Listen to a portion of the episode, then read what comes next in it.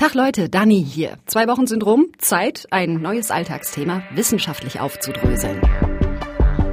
Meine Challenge. Und da geht es diesmal um Hilfsbereitschaft und darum, um Hilfe zu bitten. Ein Podcast von MDR Wissen.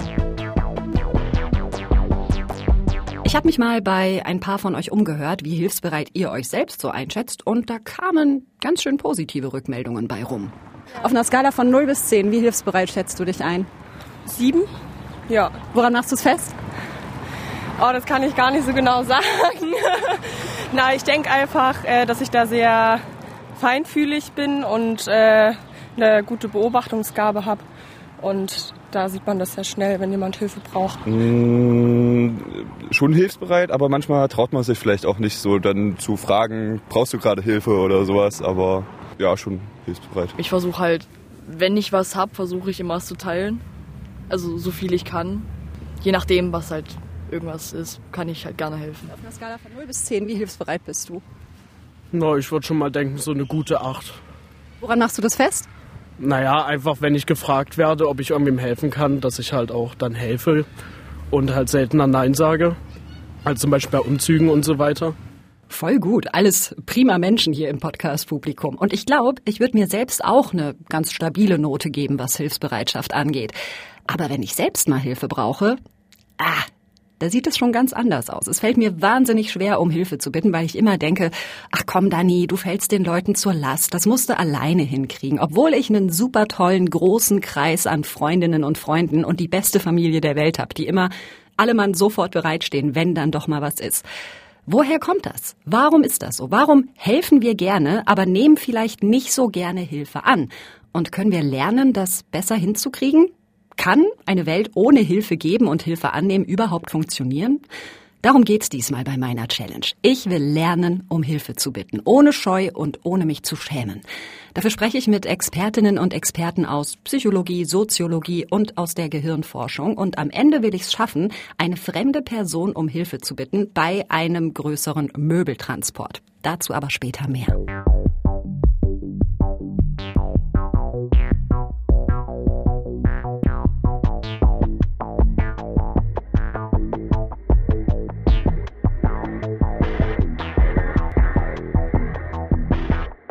Das Ding ist natürlich, klar kann ich sagen, ich bin voll der hilfsbereite Mensch. Aber am Ende ist keine und keiner von uns dann nur schwarz oder weiß. Das sagt die Psychologieprofessorin Anne Böckler-Rettich von der Universität Hannover. Es gibt Situationen, in denen tun wir Gutes und es gibt Situationen, in denen tun wir nichts Gutes oder helfen wir nicht, sind wir nicht großzügig, teilen wir nicht. Und das können wir uns im Grunde bei uns selbst vor Augen führen. Also es gibt Situationen, in denen helfen wir anderen, in denen haben wir Zeit, in denen teilen wir Informationen, in denen spenden wir möglicherweise, investieren sehr viel Zeit und dann gibt es Situationen, da tun wir das nicht. Wenn ich da mal so drüber nachdenke, das stimmt voll. Allein schon meine Tagesform und wie ich gelaunt bin und ob ich vielleicht gerade Stress habe, all das wirkt sich dann vielleicht nicht drauf aus, dass ich Naomi ihren Krückstock aufhebe, der ihr aus der Hand gefallen ist. Das mache ich, glaube ich, automatisch immer. Aber wenn zum Beispiel ich im Internet surfe und rufe Wikipedia auf und äh, da wird mir ein Spendenaufruf vor die Nase gehalten, ja, Klassiker, kennen wir alle, dann hängt's doch sehr von meiner aktuellen Situation ab, ob ich da einfach weiter scrolle, das wegklicke oder ob ich direkt meine Bankverbindung raus aussuche. Und es kommt nicht nur darauf an, wie unsere aktuelle Lage gerade ist, sagt Böckler-Rettich, sondern auch darauf, um was für Hilfe es überhaupt geht. Mir würde es jetzt leichter fallen, sowas wie Geld zu geben oder jetzt mal schnell was zu machen, wo man sich selber aber nicht für so eine lange Zeit verpflichtet. Ne? Auf jeden Fall. Und die unterschätzen wir auch oft. Also ganz oft, wenn es darum geht, warum Menschen sich zum Beispiel nicht dazu bereit erklären, in ähm, Suppenküchen zu helfen, dann ist es gar nicht also dann ist Zeit eine ganz unterschätzte Komponente. Auch da finde ich mich zu 100 Prozent wieder. Wenn mich ein hilfsbedürftiger Mensch in der Stadt anspricht, dann schepper ich dem schneller mein Kleingeld in die Dose, als der Danke sagen kann, weil das Geld habe ich, das tut mir nicht weh. Aber wenn der mich jetzt bitten würde, ob ich mir zwei Stunden lang seine Lebensgeschichte anhören kann, dann würde ich wahrscheinlich irgendeine Ausrede erfinden, weil ich ja ach so schrecklich gestresst bin. Hm. Also ihr seht schon, es gibt verschiedene Dimensionen von Hilfe. Und die Forschung zeigt aber ganz grundsätzlich, wenn ich anderen helfe, dann helfe ich auch mir selbst. Die Neurowissenschaften haben da in den letzten Jahren, Jahrzehnten sich viel mit beschäftigt und haben untersucht, welche Hirnregionen besonders aktiv sind, während wir zum Beispiel prosoziale Entscheidungen treffen, also jemandem helfen. Und ein interessanter Befund in dem Zusammenhang ist, dass altruistisches Verhalten, Spenden, zum Beispiel Hilfsbereitschaft, Helfen mit einer erhöhten Aktivierung von Hirnregionen einhergeht, die auch als Belohnungszentrum bezeichnet werden. Neurowissenschaftliche Studien zeigen also, wenn wir helfen, fühlen wir uns gut. Ist klar, oder? Also Hand aufs Herz. Wer von uns wollte nicht schon immer mal ein Held oder eine Heldin sein? Und genau das werden wir halt in diesen kleinen und größeren Alltagssituationen, in denen wir helfen, sagt Böckler Rettich. Genau diesen kleinen Flash will ich mir gerne selbst schenken, bevor ich lerne, besser um Hilfe zu bitten. Und wo fange ich an? Klar, in meinem Freundeskreis. Ich habe eine Sprachnachricht rumgeschickt. Tag Leute, ich mal wieder mit einem Podcast-Überfall. Thema ist diesmal ähm, Hilfsbereitschaft. Ähm, ist jetzt vielleicht ein bisschen komisch, aber ich frage einfach mal ganz offen, kann ich einem von euch gerade bei irgendwas helfen? Einfach so und egal was. Wenn ja, sagt mal Bescheid.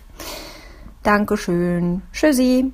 Tja, aber irgendwie, weiß auch nicht, vielleicht liegt's daran, dass Sommer ist und gerade eh alle so ein bisschen langsamer machen. Jedenfalls kommt da nicht so richtig was bei rum. Was aber auch daran liegt, dass ich nicht wirklich irgendwelche speziellen Skills habe. Also ich kann nicht handwerken, ich kann kein Fahrrad reparieren, ich bin nicht stark. Natürlich helfe ich gern bei einem Umzug oder dabei, eine Wand zu streichen, aber da steht im Moment einfach nichts an in meiner Gang. Das Einzige, was zurückkommt, ist im Prinzip, Dani, mach einfach so weiter wie bisher. Du hilfst mir gerade ganz viel schon, ähm, weil die Dani nämlich jemand ist, den man ähm, als gute Freundin, ich würde jetzt nicht sagen, alle Menschen dürfen das, aber als gute Freundin ähm, immer sehr gut um Rat bitten kann und sehr schön mit ihr erzählen kann über alle möglichen Sachen und sie da da ist. Dani, du bist ähm, eine der hilfreichsten Personen ähm, in meinem Leben und die ich kenne überhaupt. Ähm, ganz egal was ist, ich kann dich immer anrufen, ich kann dich immer um Sachen bitten. Hm, vielleicht jetzt nicht um Kochtipps. Ähm aber dafür einfach in ganz, ganz vielen anderen Sachen ähm, Liebe, Gefühle, Leben. Ähm, du hast immer ein offenes Ohr und vor allem einfach tolle Ratschläge. Ähm, und dafür bin ich einfach ganz, ganz dankbar. Oh. Das ist natürlich mega herzwärmend, ja. Also wunderschön, sowas zu hören von Menschen, die mir mit am nächsten stehen und die mich auch schon ewig kennen. Aber so für diesen, hm, ich habe eine gute Tat vollbracht, Flash, reicht mir das gerade nicht. Und wo geht man hin, wenn das echte Leben gerade nicht liefert? Natürlich ins Internet. Ach, guck. Es gibt elf neue Meldungen in Konnewitz, also in dem Leipziger Stadtviertel, in dem ich wohne. Mhm. Ich habe mich auf der Online-Plattform nebenan.de registriert. Den Tipp hat mir ein Kollege gegeben und meinte, das ist wie so ein schwarzes Brett für Hilfsgesuche. Da findest du bestimmt was. Hier fragt jemand nach bestimmten Globuli, also so einem homöopathischen Mittel. Ähm, nein. Was haben wir hier? Der will irgendwelche Balkonmöbel verkaufen. Brauche ich nicht. Und hier will sich jemand eine Bohrmaschine ausleihen. Habe ich leider nicht. Mann, ey. Na, wie gesagt, ich habe halt weder irgendwelche speziellen Skills noch irgendwie tolles Equipment, das ich verleihen könnte. Aber dieses Forum hier ist eigentlich ganz cool und anscheinend auch recht belebt. Ich gucke einfach später nochmal rein in der Hoffnung, dass ich hier fündig werde in Sachen Hilfe. Ja gut, ähm, ich werde mir jetzt nicht für diesen Podcast hier irgendwelches Werkzeug anschaffen, in der Hoffnung, dass ich das vielleicht mal verleihen oder jemandem damit zur Hand gehen kann. Und deshalb widme ich mich jetzt dem anderen Teil meiner Challenge, der mir wesentlich unangenehmer ist, nämlich um Hilfe bitten. Und dass ich mich damit so schwer tue, damit bin ich nicht allein. Das heißt, wir müssen erstmal uns eingestehen, dass wir wirklich mit dem Rücken gegen die Wand stehen. Das ist Veronika Engert, Professorin für soziale Neurowissenschaft am Institut für psychosoziale Medizin und Psychotherapie am Uniklinikum in Jena. Und dass wir ein Problem nicht alleine lösen können. Und das ist nichts, was wir so gut in Einklang bringen mit unserem, mit unserem Streben nach Unabhängigkeit und Selbstgenügsamkeit. Und insofern denke ich, und da wollte ich auch nochmal auf das Mitgefühl kommen. Es gibt nämlich noch so ein spezielles Training, nämlich das Selbstmitgefühl, die Self-Compassion. Und das ist, glaube ich, auch ein ganz wichtiger Aspekt, der, der trainiert wurde in unseren Probanden, dass man lernt, freundlich zu sich selbst zu sein und sich zuzugestehen, es ist okay, wenn ich nach Hilfe frage. Und ich darf überwältigt sein und ich darf mich auch schützen. Ja klar, ne? Wenn ich um Hilfe bitte, dann sage ich in dem Moment auf eine Art, hey, ich krieg das hier alleine nicht hin. Ich bin zu schwach, ich bin zu inkompetent, was auch immer. Das ist jedenfalls das, was wir so im Kopf haben. Das haben ja auch die Leute auf der Straße bestätigt. Oh, nicht so gut. Ich möchte das lieber gerne alleine hinkriegen und komme mir da immer aufdringlich vor. Also das eher weniger. Mittelmäßig, also kommt drauf an.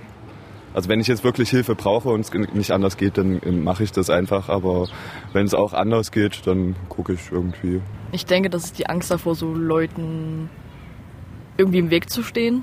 So, oder denen was wegzunehmen, wo sie halt das eher gerne für sich behalten möchten. Mm, naja, eher mäßig, nicht ganz so gut. Bei schweren Aufgaben dann eher schon, aber so bei kleinen Sachen versuche ich halt schon eher, das selber zu bewältigen. Ich kann all diese Antworten zu 100 Prozent nachvollziehen, ohne Scheiß. Und es lässt sich doch irgendwie runterbrechen auf zwei große Punkte. Ich will nicht schwach wirken und ich will anderen nicht zur Last fallen. Das Ding ist aber, wenn wir immer alles nur alleine hinkriegen wollen und uns derbe einen abstrampeln, dann schießen wir uns am Ende gesundheitlich selbst ins Knie, sagt die sozialen Neurowissenschaftlerin Veronika Engert. Eigentlich sind alle Erkrankungen, ähm, die unsere Gesellschaft prägen, stressassoziiert. Und zwar sowohl die körperlichen als auch die mentalen. Also Angst und Depression sind stark stressassoziiert. Auch Infertilität ist das zum Beispiel, aber natürlich auch kardiovaskuläre Erkrankungen, metabolisches Syndrom, Autoimmunerkrankungen. All diese Erkrankungen, die eigentlich die häufigsten in unserer Gesellschaft sind, haben eine starke Stresskomponente. Und diesen Stresspegel, den kann man runterregulieren, haben Veronika Engert und ihr Team rausgefunden. Und zwar indem man etwas trainiert, das auch für Helfen und Hilfe bekommen ganz grundlegend ist, nämlich Mitgefühl. Da wurden Probandinnen und Probanden in eine Art Mitfühltraining gesteckt und die Ergebnisse waren total verblüffend. Da ging es darum zu lernen, wie man seine eigenen Gedanken und die Gedanken von anderen Menschen besser verstehen kann, wie man sich sozusagen besser in die Gedanken anderer reinversetzen kann. Und diese beiden Techniken, die hatten einen wahnsinnig starken Einfluss auf die ähm, Freisetzung des Stresshormons Cortisol in einer akuten Stresssituation. Die haben die Freisetzung nämlich um mehr als halbiert. So, und jetzt aber aufgepasst. Es geht um Mitgefühl. Und das ist nochmal was anderes als Empathie, auch in neurologischer Hinsicht. Beim Mitgefühl geht man eigentlich noch einen Schritt weiter und wünscht, das ist einfach nur ein gedanklicher Schritt, den man mehr macht, man spürt den Schmerz des anderen und man wünscht dem anderen Gutes. Man hofft, der andere möge bald selbst keinen Schmerz mehr empfinden. Und dieser Schritt mehr führt zum Beispiel im Gehirn zu ganz anderen Aktivierungsmustern als die Empathie. Während die Empathie zum Beispiel korreliert mit ähm, Schmerzaktivierung im Gehirn, korreliert das Mitgefühl mit Belohnungsaktivierung. Und das ist also ein ganz bedeutsamer Unterschied im Mitgefühl und in der Empathie. Und was die Probanden bei uns trainiert haben, ist eben speziell das Mitgefühl. Und wenn es dann wieder um die Hilfe geht, weiß man zum Beispiel, dass einfach nur Empathiefähigkeit nicht korreliert, also nicht zusammenhängt mit prosozialem Verhalten. Also nur weil ich mit jemandem empathisch fühle, heißt das noch lange nicht, dass ich jemandem auch helfe. Aber das Mitgefühl, das ist assoziiert mit dem proaktiven Handeln. Und durch das Trainieren von Mitgefühl, sagt Veronika Engert, ist bei den Probandinnen und Probanden eine Art Stressimmunisierung entstanden, weil sie eben gelernt haben, hey, die anderen sind auch nur Menschen, die verdienen meine Hilfe und ich kann die um Hilfe bitten. Und ich finde das wahnsinnig beeindruckend, ja? Also üben, ein mitfühlenderer Mensch zu sein und dadurch die eigene Gesundheit supporten. Nun ist dieses Experiment natürlich schon vorbei. In dieses Mitgefühltraining kann ich also nicht mehr einsteigen, einfach so. Aber auch da gibt's tatsächlich wieder was im Internet. Und das probiere ich aus, damit mir das um Hilfe bitten vielleicht leichter fällt. Das Ganze nennt sich Loving Kindness Meditation. Ich ähm, habe mit so Meditationszeug sonst nichts am Hut. Aber Leute, das probiere ich mal aus. Okay, hier steht, uh, this meditation will guide you to a deeper appreciation for self and the world around you. Klingt super, geht nur eine Viertelstunde, nehme ich mal mit. Acknowledge the feelings, but allow them to flow over you as you repeat. May I be well. May I be happy. May I be peaceful. Okay, ähm, ich bin hübsch entspannt, ich könnte gerade gut wegpennen, aber ob sich durch diese Meditation jetzt meine helfen lassen würde, Ähm, naja, ob die kleiner geworden ist, ich sag mal, wahrscheinlich muss man das öfter machen. Das ist ja immer so bei Meditation. Tu du also für die nächsten Tage das Ding hier noch ein paar Mal wiederholen. Ich habe es jetzt lange vor mir hergeschoben, aber irgendwann muss ich ja mal raus aus meiner Komfortzone. Meine Challenge lautet schließlich um Hilfe bitten und das Ding ist, es gibt gerade ein, zwei Baustellen in meinem Leben, da brauche ich jemanden mit einem Auto, der sich ein, zwei Stunden Zeit nimmt. Ich brauche eine Stehlampe für mein Wohnzimmer und ich muss bei einem Kumpel Sachen von einem Campingausflug abholen, die ich nicht auf dem Fahrrad transportieren kann. Und normalerweise würde ich natürlich einfach einen Freund oder eine Freundin bitten, aber das wäre ja keine wirkliche Challenge. Und deshalb hat mein Podcast-Team gedacht, ha, ist ja voll lustig, komm, wir machen die Regeln so, Dani muss jemand Fremdes dafür finden. Und ohne Scheiß, Leute, das ist meine persönliche Hölle. Wildfremde Menschen anquatschen und drum bitten, hey, kannst du mal mit mir da und dahin fahren und schwere Sachen mit mir schleppen? Boah, Finde ich fürchterlich. Und ich taste mich da einfach ganz langsam ran, habe ich beschlossen. Ich trainiere sozusagen, indem ich erstmal fremde Menschen anhaue und um Kleinigkeiten bitte. Hi, äh, Entschuldigung, ich bin Dani äh, vom MDR Wissen Podcast Meine Challenge. Hast du ein Smartphone? Ja, habe ich. Darf ich damit mal kurz telefonieren? Ja, ähm, was hast du denn damit vor? Also wen, wen rufst du an? Ich muss kurz meine Eltern anrufen, ist Festnetz. Ja, okay, ähm, klar, kannst du haben. Hast du ein Minütchen Zeit, kann ich mal ganz kurz dich ansprechen? Hast du mal einen Euro für mich? Wäre ich nicht immer ziemlich ohne Bargeld, dann ja. Also ich versuche auch, wenn ich Geld habe, dann gebe ich auch immer mal was da, wenn Leute fragen halt. Aber wenn ich halt gerade so wie jetzt halt kaum Geld habe, dann halt eher weniger. Wir kennen uns nicht. Hast du ein Smartphone? Ja.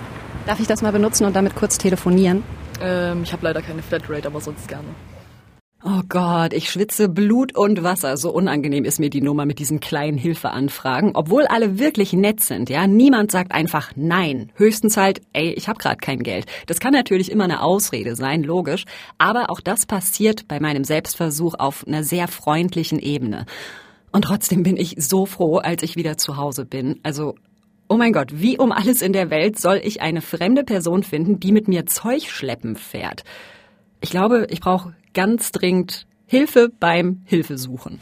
Sind Sie gut drin, Hilfe, um Hilfe zu bitten oder Hilfe anzunehmen? Wie schätzen Sie sich ein? Ach, ich kann eigentlich gut um Hilfe bitten und Hilfe annehmen, ja. Und sind Sie äh, so im Alltag jenseits Ihres Berufs, lässt sich ja manchmal auch schwer trennen, sind Sie ein, ein großer Helfer? Ja, manchmal oder früher fast zu viel. Das ist Thomas Rücker, der ist quasi Profihelfer von Beruf. Er arbeitet nämlich beim Leipziger Verein Wege e.V. Das ist eine Anlaufstelle für Angehörige psychisch erkrankter Menschen, die da ganz niedrigschwellig und easy Beratung und Unterstützung kriegen können. Und Thomas Rücker beobachtet es bei seiner Arbeit ebenfalls, dass es Menschen sehr schwer fällt, um Hilfe zu bitten. Und klar, Leute, ne, wir reden hier von verschiedenen Fallhöhen. Ich brauche nur jemanden, der mir einen Autofahrgefallen tut. Das ist natürlich ein ganz anderer Schnack, als wenn ich jemanden mit einer psychischen Erkrankung in meinem Umfeld habe und vielleicht total hilflos bin. Aber auch wenn es, wie gesagt, eine vollkommen andere Kiste ist, gibt es dennoch sowas wie einen kleinsten gemeinsamen Nenner, der uns davon abhält, frühzeitig um Hilfe zu bitten.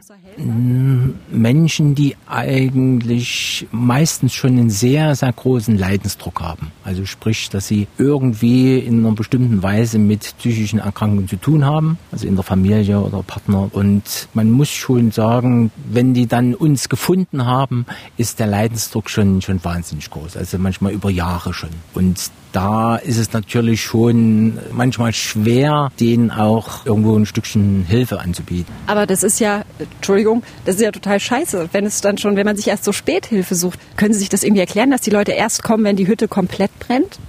Naja, ich denke, es gibt viele Ursachen. Eine Ursache ist natürlich, dass da eine große Scham immer nach wie vor ist, obwohl sagen wir, das Stigma äh, auf die psychischen Erkrankungen schon gesellschaftsfähiger geworden ist die letzten zehn Jahre. Aber trotzdem, also wenn es dann so selber betrifft in der Familie und gerade auch so ältere Eltern, also Mütter und Väter, die haben schon ein Problem damit, zu uns zu kommen und das Problem zu benennen und äh, ja. Und Thomas Rücker hat über seine Arbeit festgestellt, wir versuchen so lange den Karren alleine aus dem Dreck zu ziehen, bis am Ende fast alles vor die Hunde geht. Aus seiner Erfahrung heraus hat er auch noch eine weitere Vermutung, woran das liegt. Wenn ich immer, sagen wir mal, sehr viele Hilfen abgelehnt bekommen habe, das geht dann in die Richtung, also ich muss stark sein, ich muss alles alleine schaffen und sowas, dann fällt mir das natürlich wahnsinnig schwer. Aber wenn ich was vielleicht ein paar Geschwister im Hintergrund habe und dass immer irgendwo noch eine große Schwester da war, die mir, was weiß ich, im Aufsatz geholfen hat und so, dass ich so durchs Leben zieht, dass ich immer so ein bisschen ein Background habe, wo ich weiß, die helfen mir. Und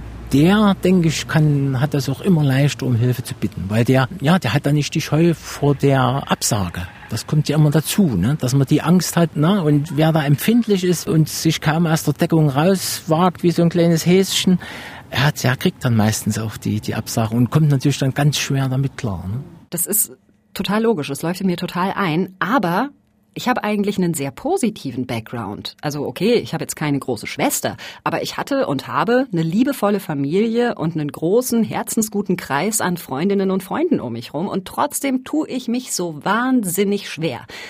Hat Thomas Rücker vielleicht einen Tipp für meine Challenge? Ich denke, das Wichtigste ist immer, wenn man sowas macht, dass man mit einer wahnsinnigen Freundlichkeit und mit Humor das macht. Also dass man einfach ein Lächeln auf den Lippen hat. Ich kann nicht jemanden bitten um irgendwas, wenn ich hier verknispelt gucke oder, oder irgendwie so. Ne? Es muss irgendwo stimmig sein, weil, da kommen wir wieder dorthin, ich muss ja den Menschen dort abholen, wo er ist. Und ich will, möchte ja was von ihm haben. Also muss ich mich ein bisschen auf ihn einlassen. Okay, ist alles schon mal notiert, mich auf den anderen einstellen, freundlich sein, vielleicht auch ein bisschen witzig. Das kann ich eigentlich. Und es ärgert mich, dass wir offenbar so sehr dazu neigen, uns mit Bitten um Hilfe zurückzuhalten. War das schon immer so oder hat sich das so entwickelt? Das umtreibt mich wirklich und ich habe die Frage weitergegeben an Philipp Degens, der ist Soziologe an der Uni Hamburg. Wir leben in einer Gesellschaft, die viel weniger stark sozusagen so etwas wie natürliche Gemeinschaften äh, enge Familienverbünde und so weiter kennt. Ähm, ich glaube, dass für das Helfen äh, sicherlich irgendwie einerseits ein, ein, Verständnis von Gemeinsamkeit, also von gemeinsamer Zugehörigkeit zu irgendetwas, das kann die gesamte Menschheit sein, gehört, äh, sozusagen auch äh, so eine gewisse Bereitschaft oder ein Vermögen zur Empathie, dass man sich eben in die andere Person ähm, auch hereindenken kann. Und das finden wir ja vielleicht nicht mehr so stark in der Großfamilie und so weiter, aber in Familien oder auch besser vielleicht noch in Freundeskreisen, also Gemeinschaften, die tendenziell selbst gewählt sind. Äh, da erkennen wir ja äh, sehr häufig eben auch noch, wie weit verbreitet da Hilfen sind, Hilfeleistungen, Gaben und so weiter, auch ohne direkte ähm, Gegenerwartungen. Also wenn ich in meinem Freundeskreis um Hilfe bitte, dann wird mir in der Regel geholfen, ohne dass das direkt irgendwie verrechnet wird. Also, die Strukturen des Zusammenlebens in unserer Gesellschaft haben sich geändert. Viele von uns leben eben nicht mehr in der eher kleinen, abgeschlossenen Welt, wo dann eben die Familie und meinetwegen der Dorfpfarrer die Anlaufstellen für Hilfgesuche sind. Das klingt jetzt erstmal so negativ, aber erstens suchen wir uns dafür einfach Ersatz, eben zum Beispiel mit Freundinnen und Freunden. Und zweitens schafft diese Erweiterung ja auch neue Möglichkeiten. Also wir spenden ja zum Beispiel Blut für Menschen, die wir nicht kennen. Wir kriegen Katastrophen am anderen Ende der Welt mit und können Geld für Hilfslieferungen spenden und so weiter. Also Hilfe ändert sich, aber sie ist immer da, sagt Degens. Das Geben und das Helfen ist irgendwie fundamentaler Bestandteil äh, der Gesellschaft. Ich glaube, dass man das vielleicht auch ganz gut äh, im Vergleich zu anderen ähm, Positionen sehen kann. Also wenn ich jetzt karikieren darf, wie die Wirtschaftswissenschaften auf, auf uns Menschen blicken. Da gibt es ja dieses Menschenbild eines egoistischen, stets rationalen und vor allem immer eigeninteressierten Menschen, äh, der, sein, der sein eigenes, seinen eigenen Nutzen immer verfolgt. Ähm, da würden wir sagen, das scheint ja äh, nicht zu stimmen. Also wenn man sich anguckt, wie unsere Gesellschaften funktionieren, dann erkennt man eben, dass wir nicht immer Eigennutzen maximierend oder eigeninteressiert handeln, äh, sondern auch ähm, altruistisch handeln können. Oder zumindest, wenn wir weg von der der Frage der Motive kommen, dass wir ständig geben und nehmen. Aber klar, wenn ich jemandem helfe oder Hilfe kriege, dann tue ich das nicht, weil ich denke, oho, Dani, du hältst hier gerade die Gesellschaft am Laufen. Aber, sagt Degens, in einem kleineren Fokus ist es natürlich genau das, denn indem wir helfen oder Hilfe bekommen, stärken wir unsere Bindungen. Wir definieren sie sogar ein Stück weit darüber. Gleichzeitig ist es ja nicht so, dass jede Beziehung von, von Geben und Nehmen oder von Helfen und geholfen werden ähm, sozusagen eine Beziehung untergleichen ist, also eine horizontale soziale Beziehung ist, sondern im Gegenteil Personen, die sozusagen mehr geben können und mehr geben, können sich sozusagen dadurch auch über andere stellen. Und umgekehrt ist sozusagen diese Bitte um Hilfe möglicherweise auch ein Zeichen dafür, dass man sich sozusagen äh, zumindest in diesem Moment unterordnen muss oder zumindest hat das vielleicht so einen Moment der Unterwürfigkeit, was dazu führen könnte, dass sich viele Leute unwohl fühlen, eben um solche Gefallen zu bitten. Und was eben auch noch dazu kommt, sagt Degens, der Kapitalismus. Für viele Dinge müssen wir heute rein theoretisch gar nicht mehr um Hilfe bitten, wenn wir stattdessen einfach ein bisschen Geld in die Hand nehmen. Es werden ja viele Hilfsleistungen heutzutage auch über den, den Markt angeboten. Das heißt, Sie haben jetzt die Möglichkeit, statt äh, im Freundeskreis nach einem Auto zu bitten, sich ein Auto zu mieten oder in einem Carsharing-Programm mitzumachen. Und da hat man sozusagen die Vermarktlichung solcher äh, solcher Leistungen, die im Prinzip genauso gut oder vielleicht sogar besser oder jedenfalls anders, aber ähnlich ähm, innerhalb von sozialen Netzwerken, von Freundeskreisen und so weiter getätigt werden können. Tja, und das lässt unseren um Hilfe bitten Muskel natürlich irgendwie verkümmern.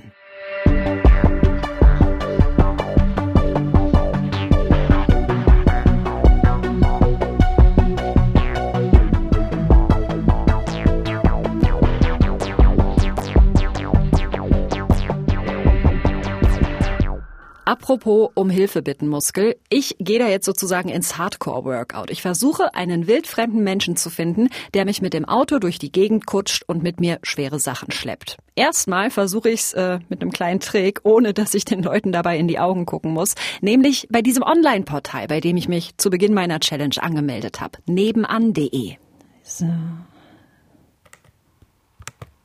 Suche liebe Person mit Auto, die nächste Woche ein bis zwei Stunden Zeit hat, um mit mir an zwei Stationen sperrigen Kram abzuholen und in meine Bude im Leipziger Süden zu fahren. Posten. Tja, aber nach einigen Tagen Abwarten hat es da leider keine passende Rückmeldung gegeben und das heißt, ich muss mich überwinden und einfach Leute auf der Straße anquatschen. Oh, das ist meine persönliche Hölle. Die denken doch, dass ich voll der Freak bin oder dass ich keine Freunde habe oder finden das übergriffig oder was auch immer. Ich muss jetzt einfach runterkommen. Ich habe auch extra noch mal diese Meditation gemacht und es gibt auch schnell noch einen Praxistipp von Psychologieprofessorin Anne Böckler-Rettich. Suchen Sie Blickkontakt, sprechen Sie die Person direkt an, erklären Sie Ihre Situation und sagen Sie erst, was Sie möchten schieben Sie dann die Erklärung nach. Bisschen allgemeiner, Menschen helfen mehr, wenn sie sich zuständig fühlen. Also das schaffen sie, wenn sie jemanden direkt ansprechen. Menschen helfen auch mehr, wenn sie sich kompetent fühlen. Wenn sie einen Platten haben in ihrem Fahrrad und jemand äh, kommt vorbei, der ihnen da nicht helfen kann, die Person wird sich zögerlich verhalten, weil sie natürlich nicht blöd dastehen stehen möchte. Also Menschen helfen viel mehr in Situationen, in denen sie sich auch kompetent fühlen zu helfen. Okay, Augenkontakt, erklären, Kompetenz zusprechen und noch eine weitere Erkenntnis von Böckler-Rettich, Vertrauen herstellen, indem ich Gemeinsamkeiten schaffe. Mal gucken, ob ich es hinkriege, das alles umzusetzen. Meine Güte, also mir ist jetzt schon schlecht, ich habe weiche Knie, Puls ist auf 200, es ist einfach wahnsinnig unangenehm für mich. Ich brauche mal ganz dringend jemanden, der mir hilft, äh, ein Möbelstück zu transportieren. Kannst du mir helfen? Ja, also ich meine Umzüge, jeder zieht mal um und ich, bei sowas bin ich eigentlich sehr hilfsbereit, denke ich, weil ich werde auch mal die Hilfe brauchen, wenn ich umziehe. Also, Kann ich dich darauf festnageln, dass wir uns verabreden und du mir tragen hilfst? äh, wenn ich Zeit habe. Können wir Kontakt austauschen und ich darf nochmal auf dich zurückkommen, falls ich sonst niemanden finde?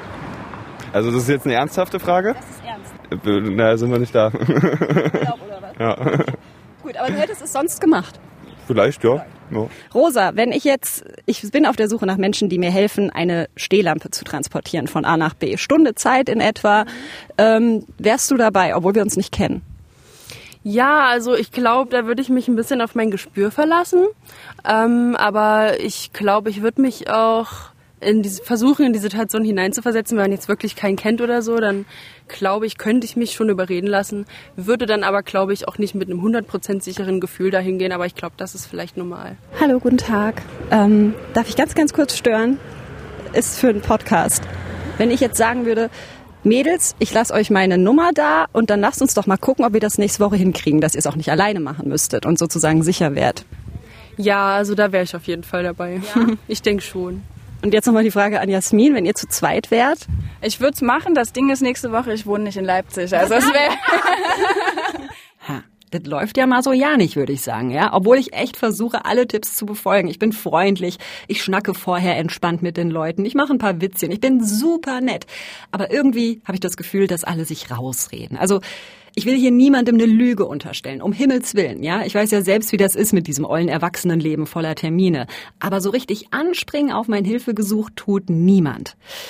Es ist aber auch irgendwie normal, sagt Psychologieprofessorin Böckler-Rettich. Wir helfen eher Leuten, denen wir vertrauen. Also es hilft auch, wenn wir keine Angst haben, in der Situation ausgenutzt zu werden. Also es ist durchaus schwerer, ähm, nachts im Wald jemandem zu helfen, der gerade dabei ist, ähm, die Reifen zu wechseln, als jemandem tagsüber zu helfen, die Reifen zu wechseln. Also natürlich die eigene Sicherheit oder die empfundene eigene Sicherheit und die empfundene Vertrauenswürdigkeit der anderen Person spielen da auch eine Rolle. Das ist enorm schwer zu beantworten. Also es gibt viel Spekulation von Evolutionspsychologen, die plausibel klingt. Also letztendlich ist Gruppenleben für uns Menschen nicht wegzudenken. Also wir haben uns in Gruppen entwickelt, aber eben in unserer eigenen Gruppe. Gruppen bieten für uns einen Überlebensvorteil. Es könnte auch ein Grund dafür sein, warum wir letztendlich den Mitgliedern unserer Gruppe auch helfen, denn das macht die Gruppe natürlich langfristig überlebensfähiger. Tja, und diese fremden Menschen auf der Straße gehören halt nicht zur selben Gruppe wie ich. Wobei ich festgestellt habe, als ich mir das Material dann nochmal angehört habe, ich habe anscheinend unbewusst schon versucht, Menschen anzusprechen, die, naja, ähm, ein bisschen so sind wie ich. Also zum Beispiel vom Alter her, ja, und die mir halt sympathisch waren. Und so schlau ich das finde von meinem Unterbewusstsein, Geholfen hat's mir am Ende nicht. Die Challenge habe ich nicht geschafft. Ja, ich habe mich getraut und ganz viel nach Hilfe gefragt, aber für das große Ding am Ende niemanden überzeugen können.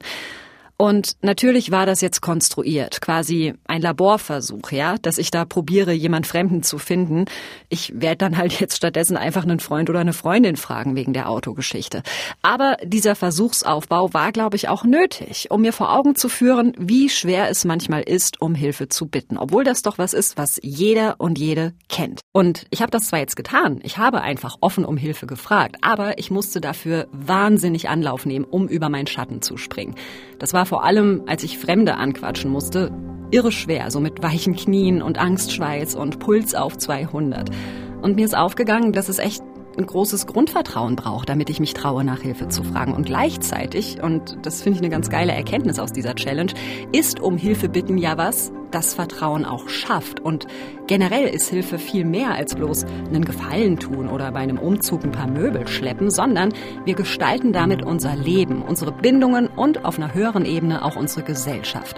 Die Psychologin Anne Böckler-Rettich hat dazu noch was unfassbar Schönes gesagt, finde ich. Den größten Gefallen oder einen sehr großen Gefallen, den man anderen Menschen machen kann, ist, sich helfen zu lassen, also um Hilfe zu bitten. Es macht uns viel mehr, als wir uns dessen bewusst sind, glücklich, wenn wir helfen können. Also wenn wir irgendjemandem Gutes tun können. Das liegt daran, dass wir wirklich gerne Gutes tun. Also jemanden zu sehen, der sich freut wegen uns, das ist eine Freude. Gleichzeitig gibt es uns auch das Gefühl, dass wir etwas tun können, also dass wir die Welt ein Stückchen verändern können. Also es gibt uns, es gibt uns auch einen Sinn und es gibt uns auch eine Identität. Und das stimmt, total. Wir tun also uns selbst und anderen was Gutes, wenn wir helfen und auch, wenn wir um Hilfe bitten. So sehr mir das einleuchtet, so sehr muss ich aber auch sagen, so ganz kuriert von meiner Scheu hat mich diese Challenge nicht. Vielleicht muss ich das einfach noch ein bisschen weiter üben. Aber diese Aussage, ja, dass es ein Geschenk ist, wenn ich jemanden um Hilfe bitte, weil ich damit ja sage, hey, ich vertraue dir, ich spreche dir Kompetenz zu, in deine Hände lege ich mich rein. Die habe ich ganz feste in mein Herz geschlossen und werde versuchen, sie künftig immer mal wieder hervorzuholen. Das war meine Hilfe-Challenge. Geholfen haben mir dabei, geholfen, Clara Fröhlich, Max Heke und Carsten Möbius. Und wenn ihr Fragen habt, Feedback oder Ideen, welche Challenge ich als nächstes absolvieren soll, dann schickt uns gerne eine E-Mail an challenge.mdr.de. Ja, und hier im Podcast hören wir uns dann wie immer in zwei Wochen wieder. Den findet ihr auf challenge.mdr.de in der ARD Audiothek, auf Spotify, Apple Podcasts oder wo auch immer ihr eure Podcasts hört. Wir freuen uns, wenn ihr uns abonniert oder eine freundliche Bewertung dalasst und beim nächsten Mal wieder dabei seid. Bis dahin, tschüss. Das war Meine Challenge. Ein Podcast von MDR Wissen.